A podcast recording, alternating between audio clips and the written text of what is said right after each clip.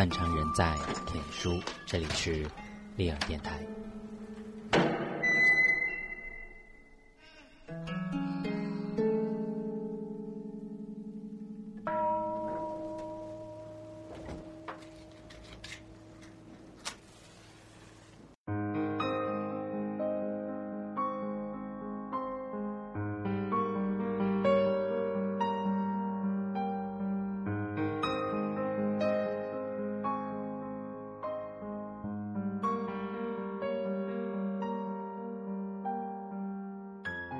华安上小学第一天，我和他手牵着手穿过好几条街，到维多利亚小学。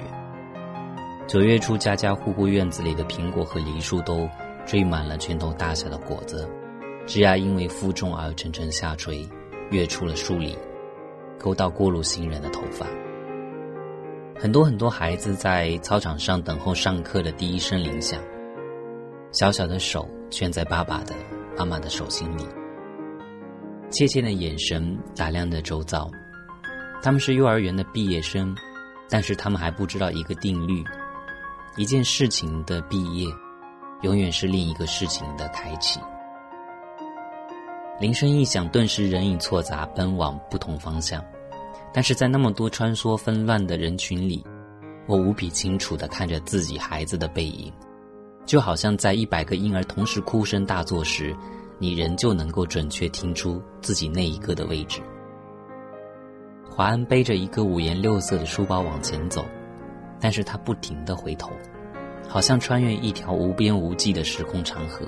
他的视线和我凝望的眼光隔空交汇。我看着他瘦小的背影消失在门里。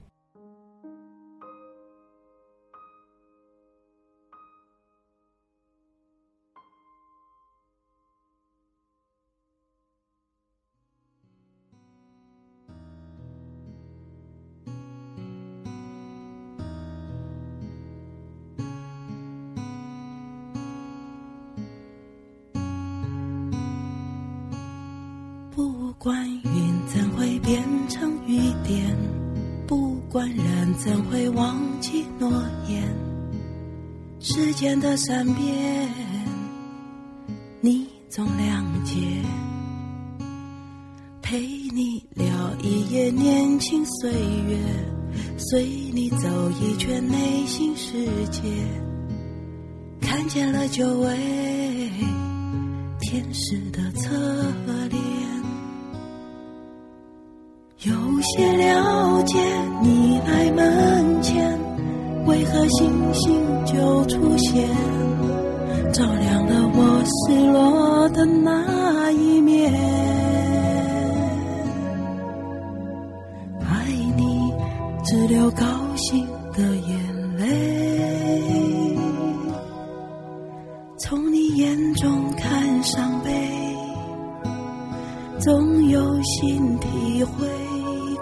见你，也靠近纯真岁月；听你，也听见美好世界；看你就看见天使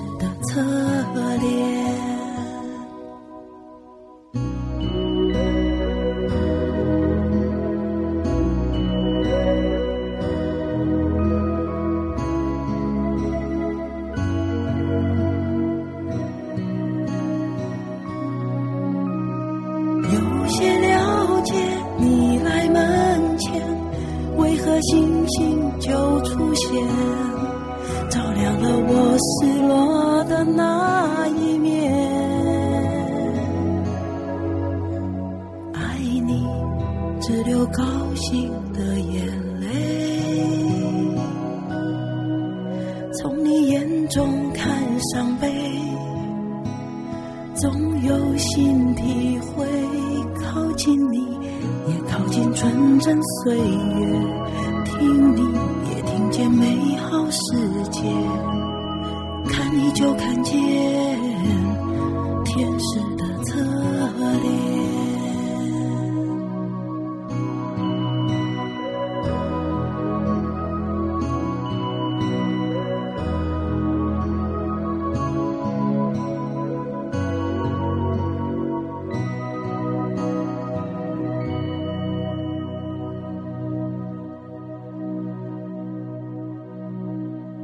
十六岁，他到美国做交换生一年，我送他到机场。告别时，照例拥抱，我的头只能贴到他的胸口，好像抱住了长颈鹿的脚。他很明显的在勉强忍受母亲的深情。他在长长的行列里等候护照检验，我就站在外面，用眼睛跟着他的背影一寸一寸往前挪。终于轮到他在海关窗口停留片刻，然后拿回护照。闪入一扇门，疏忽不见。我一直在等候，等候他消失前的回头一瞥，但是他没有，一次都没有。现在他二十一岁，上了大学，正好是我教课的大学。但即使是同路，他也不愿搭我的车；即使同车，他戴上耳机，只有一个人能听的音乐，是一扇紧闭的门。有时他在对街等候公交车，我从高楼的窗口往下看，一个高高瘦瘦的青年，眼睛望向灰色的海，我只能想象他的内心世界和我的一样波涛深邃。但是，我进不去。一会儿公交车来了，挡住了他的身影，车子开走，一条空荡荡的街，只立着一只油桶。我慢慢的、慢慢的了解到，所谓父女母子一场，只不过意味着你和他的缘分，就是今生今世不断的在目送他的背影渐行渐远。你站立在小路的这一端，看着他逐渐消失在小路转弯的地方，而且他用背影默默告诉你，不必追。我慢慢的。慢慢的意识到，我的落寞仿佛和另一个背影有关。博士学位读完之后，我回台湾教书。到大学报到第一天，父亲用他那辆运送饲料的廉价小货车长途送我。到了，我才发现，他没开到大学正门口，而是停在侧门的窄巷边。卸下行李之后，他爬回车内准备回去，明明启动了引擎，却又摇下车窗。头伸出来说：“女儿，爸爸觉得很对不起你。这种车子实在不是送大学教授的车子。”我看着他的小货车小心的倒车，然后噗噗的驶出巷口，留下一团黑烟。直到车子转弯看不见了，我还站在那里，在一口皮箱旁。每个礼拜到医院去看他，是十几年后的时光了。推着他的轮椅散步，他的头低垂到胸口。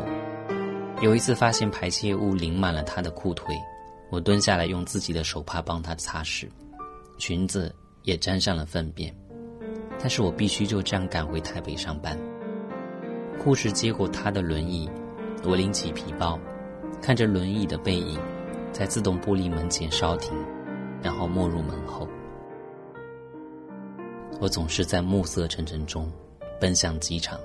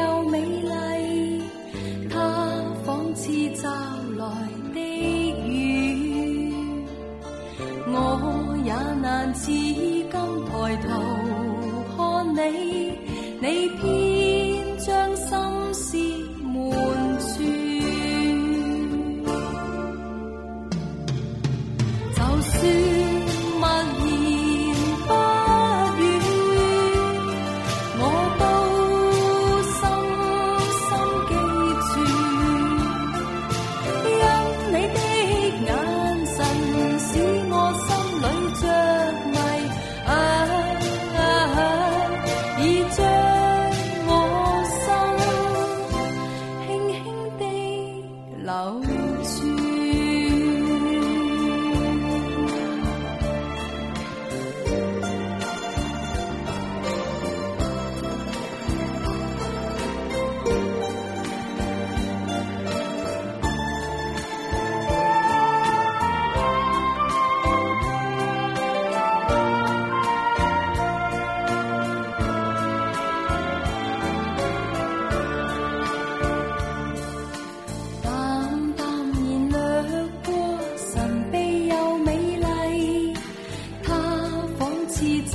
来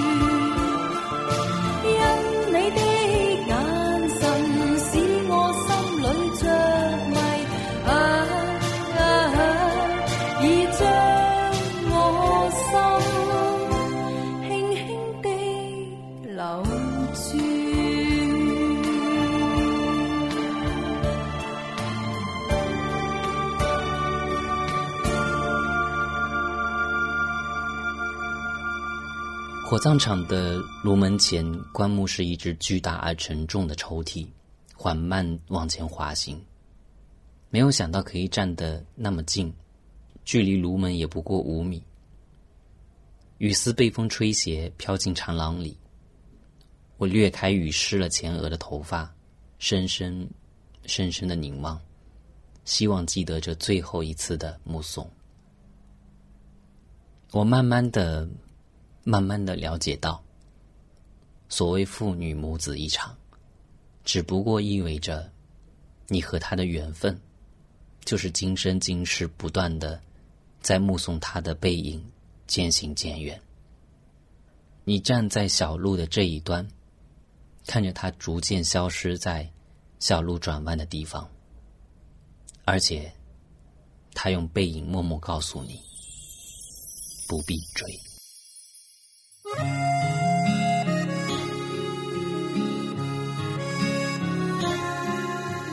披星戴月的奔波，只为一扇窗。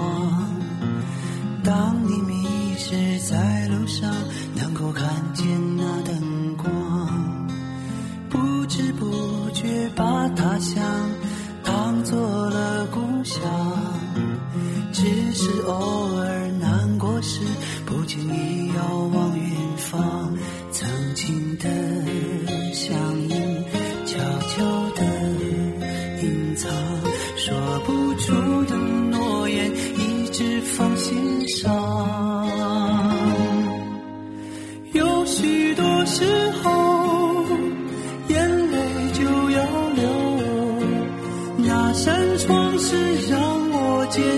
的。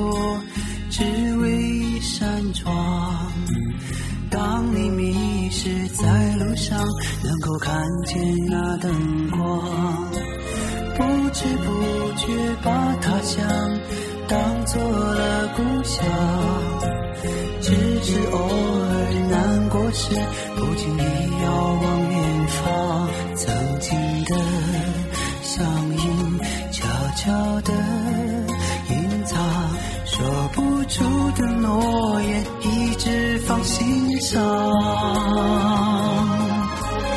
有许多时候，眼泪就要流，那扇窗是